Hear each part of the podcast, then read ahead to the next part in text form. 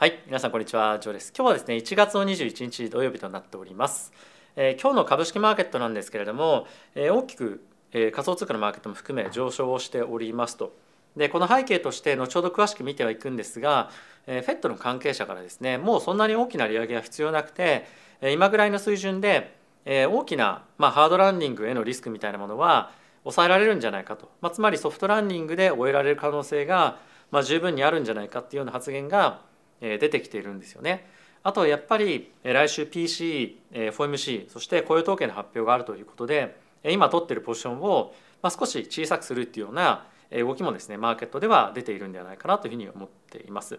であとちょっとこの気になるのがこのヒートマップで真ん中にヘルスケアのセクターが赤くなってますよね。でこれはまああのもちろんヘルスケア関係というかまあそういった医療費関係のまあ、もろもろの、ま、ニュースとかっていうのもあると思うんですけれどもやっぱりここ最近非常にこの医療関係ファーマ関係の株式っていうのが、まあ、結構調整をされ始めていると後ほど一応個別銘柄も見ていきたいと思うんですが、まあ、やはり少し割安になっているテック銘柄へのリバランシングみたいなところも、まあ、一部やっぱり入ってきているんではないかなというふうに僕は思ってますと。でこれっていうのはものすごく大きな資金のシフトというよりも、まあ、やっぱり徐々に徐々にこういった動きが、えー、まあ時間を追うごとに、えなっていくんじゃないかなというもので、まあ、ものすごく大きな今シフトが起きているっていうよりも、まあ、毎月毎月いろんな FOMC ですとか各データを見ながら、まあ、ポジションの調整というところが、え進んでいくんではないかなというふうに僕は思っています。で今日はですねえ先ほど申し上げた FED の関係者のコメントというところに加えて ECB の方からまヨーロピアン・セントラル・バンクヨーロッパの中央銀行ですねの方から今後のインフレの見通しに対して、まあ、ネガティブな発言とかっていうのも一部出ているのでそういったところを中心に皆さんにご紹介をしていきたいなというふうに思っています。はい、で本題に入っていく前なんですがこのチャンネルは FXGT のスポンサーでお送りをしております。で FXGT はですね今現在、え入会キャンペーンというのをやっておりまして入会するだけで1万2000円分のですね入金ボーナスというのがもらえるプラスそれに加えて100%入金ボーナスというものをですね10万円上限で行っているので、まあ、10万円入金すれば10万円分のクレジットがもらえるとなのでまあこういったキャンペーンをですねぜひご利用いただいてこの大きくまたボラティティが出てきたタイミングでリスク管理というのをしていただけるといいんじゃないかなというふうに思っています。はい、ということで指数の方を見ていきましょう。え、まずはダウが現在プラスの0.78%、S&P がプラスの1.64%、ナスダックがプラスの2.43%、ラッセル2000がプラスの1.1%となっております。まあ、この辺りを見てもテック主導の上昇というところが非常に注目のポイントにはなっているかなと思います。はい、で、米国の10年債の金利なんですが現在 8, 8ベース上昇していて3.48%まで今上昇してますね。でこのドルの金利の上昇をまあ、受けてですね現在今円安の方向に向かっていて129.50というところまでまた戻してきているような状況となっております。で、えーと、原油関係の数値なんですがまた上昇しておりまして81.40というところまでまた、え上がってきております。で、えまずチャートちょっと見ていきたいと思うんですが、え今日はですね10年債の金利そして2年債の金利ともに上がっていると。でこれはさっきも申し上げた通り、まあ、ここ最近の金利の低下っていうところをですね来週のイベントがたくさんある週の前に、まあ、ちょっと解消するというような動きに、まあ、今現在なっているんじゃないかなというふうに思うんですよね。でこれに加えてちょっと皆さんと、まあ、一緒に見ておきたいなという点が、え、ありましてさっきもちょっと申し上げた、え、ファーマ系の医療系の株式が、ま、ここ最近調整が、え、出てきていると。やっぱりちょっとこの1年間見てもずっとやっぱり上がり続けてましたよね。ま、こういった株っていうのはほとんど今セクターにそんなにあの、ま、セクターじゃなくてあのマーケットにそんなにないと思うんですけれども、ま、非常にパフォーマンスが悪かったこの1年間でこれだけの上昇を誇っていたということもあって、まあ、一旦ちょっとこの辺りのポジションを減らすというような動きも逆に出ているんじゃないかなというふうに思っています。はい、でここから注目のニュース見ていきたいと思うんですがまずは今日何といっても、え、この FED のですね、えーと、どこだったかな、はい、カンザス連銀の総裁のジョージさんという方がいらっしゃるんですが、え、この方がですね今回こちらにもハイライトしています通り、えー、Don't want to raise interest rate by so much ということでもうそんなに利上げを行いたくないですよと。でまあこれ以上そんなに金利を上げることがなければエコノミーはですね、まあ、経済はアボイドシャープダウンタウンということで、まあ、大きな原則というところを回避できますよというふうに言っています。でもう一つ下の方でハイライト見ておきたいのが注目のポイントとしてはですね彼女はもう1月の31日2月の2日に行われる FOMC には一応参加しないんですよね。で彼女はもうリタイアをして新しい方がですね今回つく予定なんですけれどもまだ誰がつくかは決まっていないので後任の方によってはもっと多角的に発言になる可能性も十分あるので、まあ、この辺りは一つニュートラルには見ておきたいなというふうに思っています。ただしこれまでずっと多角的な発言がですね続いていた FED の関係者のコメントではあったんですがここに来てハト派的な発言が相次ぐようになってきてますよね。でこれは確実に FOMC の中での議論だったりとか FED の中の関係者のやっぱり考え方としてここ最近の CPI ですとかもろもろの物価上昇の減速っていうところがいろんな経済データによって見えてきているというところがこのように少しハト派的な発言をさせるような要因にはなってきてるんじゃないかなというふうに思っています。でそんな中なんですが住宅もですね、まあ、引き続き販売件数というところがまあ、大きく下落をしております。で今の水準というものはですね、まあ、結構あの歴史的に見ても非常に低い水準になってきておりまして2022年の通年に関しては前年前年比で約18%の減速となっておりまして年間としては14年以来2014年以来の数値になってきているということで、まあ、やっぱりかなり売り上げの個数としては少ないと。ただしもう一個見ておきたいのが一応まあ12月の中古住宅販売価格の中央値としては前年の同月比で2.3%の上昇になっているのでまだ前年の同月比と比べると少しまあ価格としては上がっています。ただしまあ物価の上昇率と比べるとかなりやっぱり減速しているのでこの辺りはですね、中古住宅の、まあ、による物価上昇っていうのは、まあ、かなり落ち着いてきているというのもあるんじゃないかなというふうに思っています。でヨーロッパの方でですね注目をしておきたいニュースは ECB の議長のラガルドさんというですねこの方がいらっしゃるんですが中国がですねゼロコロナの政策を終えましたよね。でそれによって中国での、まあ、いろんなその工場の生産とかが今後活発化してくることによって物の供給が増えて物価の下落圧力につながるんじゃないかっていうふうに言っていますと。でその一方で物価の上昇圧力になるものもあってそれは何かっていうと、まあ、原油ですとか天然ガスへの需要が非常に大きく進むことでエネルギーベースでの物価上昇が出てくる可能性が今年はあると。で今の物価の減速の中心ってやっぱりエネルギー価格の減速じゃないですか。やっぱり今サービスセクターとかっていうのを見てみてもまだまだ非常に高い物価上昇水準というのを維持しているので、まあ、このニュースの見方としてはやっぱり今年の後半エネルギーベースの物価上昇のまだ維持の可能性も、まあ、やっぱり捨てきれないなというのは、えまあ、ちょっと頭の片隅には入れておいてもいいのかなと思います。ただし、まあ、今のマーケット環境というかですねマーケットの予想をちょっと見ていきたいと思うんですが、え日に日にですね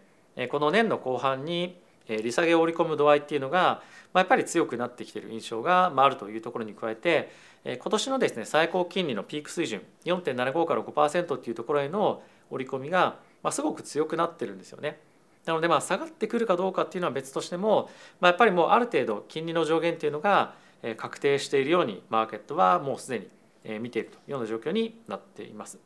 でまあそんな中なんですが JP モルガンのストラテジストのコメントとしてこれ非常に面白いなというふうに思っていたんですけれども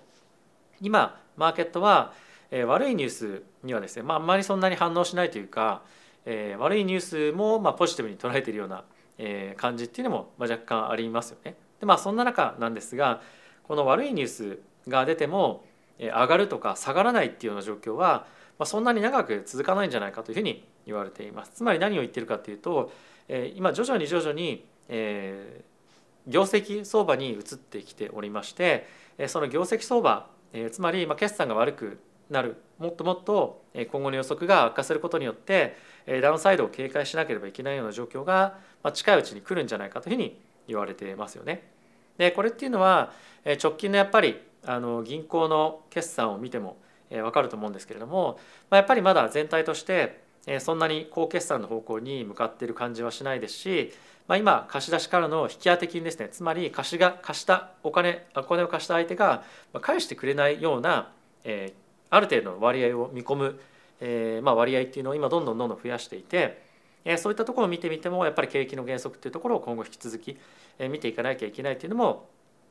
あると思います。なのでマーケットはそういった今後の見通しっていうのをより今よりも悪化してより織り込んでいくんじゃないかということがこの記事の中では言われています。でもう一つ見ておきたいのが今ですねアメリカのアメリカに住んでる人たちの中で病院に行きたいんですけれども病院に行くとやっぱりアメリカはですね非常にコストがかかるということで行きたいけどお金出費を避けるために行かないようにしてますっていう人の割合が今非常に増えてきていると。でそういうふうに答えた人の数が2021年は26%だったんですが2022年の終わりのタイミングでは38%に増えてきていると。つまりどんどんどんどん家計が苦しくなってきているっていうことですよね。でこの38%っていう数値なんですけれどもこの調査が始まったのが2001年からなんですが調査開始以来の最高水準になっているということで、えー、まあこういった数値を見てみるとやはり少しアメリカの景気の先行きっていうのが不安だなというふうに思われても仕方ないかなというふうに思ったりはしますね。はい、でもう一つ見ておきたいのが、えー、Google につきましても今回1200人じゃなくてすみません1万2000人の、えー、リストラを行うと。で、えー、ちょっと前にもですね Amazon が1万8000人とか、えー、もろもろ、マイクロソフトも1万人ぐらいですかね、えー、リストラを行うというふうな発言が出ていましたけれどもやっぱり多くの企業がリストラを今どんどんどんどん進めています。でまあ、今後やっぱり来るべき非常に悪い状況に対して今準備をしていくということでリストラを行う Google なんですけれども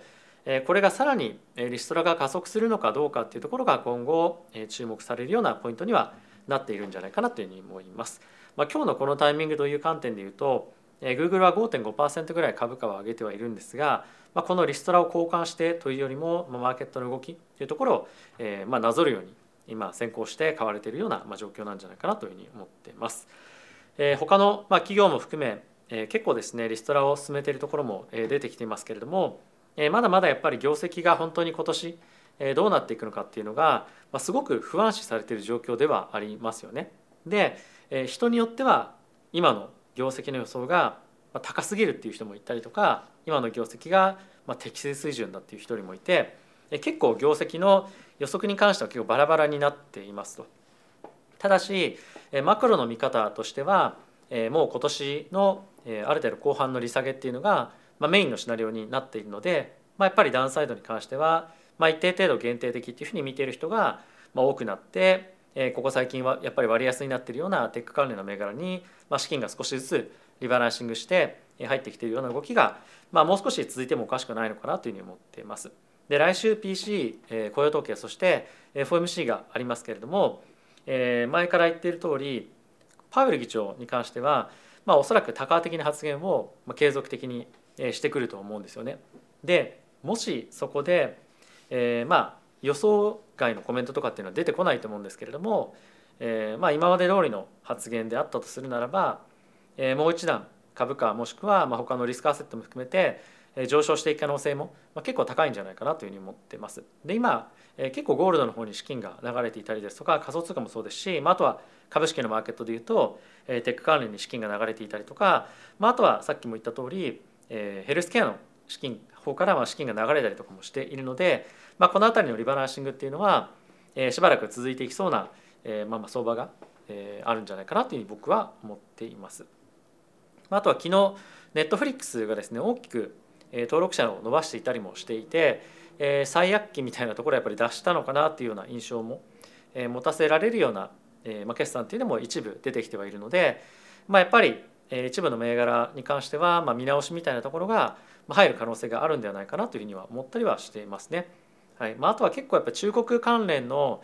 えーまあ、ニュースっていうのがここ最近非常に注目を集めてまして、え、まだまだ中国の方で、えまあ、コロナが流行っていることもあってですね、まあ、あの工場の稼働がしないんじゃないかとか、まあ、ずれ込むんじゃないかとかですね、まあ、あとは中国と他国の関係性が、まあ、コロナをめぐって、まあ、結構悪くなっていたりとか、まあ、あとは脱ドルというところが非常に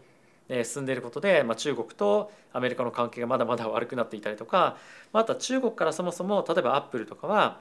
工場を移転してベトナムで製造を始めたりとかもしているので、ま、中国をめぐる関連ニュースっていうのは、ま、今年は非常に株式マーケットに大きな影響を与えるんではないかなというふうに思ったりはしています。はいでまあ、そういう意味だとゼロコロナっていうところを終えてもう一旦正常な経済活動に対してですね向かっていく中国っていうのは、ま、今年結構注目をまた集めていて資金が流れてくるんではないかというふうには言われているんですね。はいまあ、あの比較感でいうとどこのマーケットの株を買いたいかこれはまあ国によってもそうですし、まあ、あとセクターベースでも、まあ、どこがまだマシなのかどこの方が割安なのかみたいな、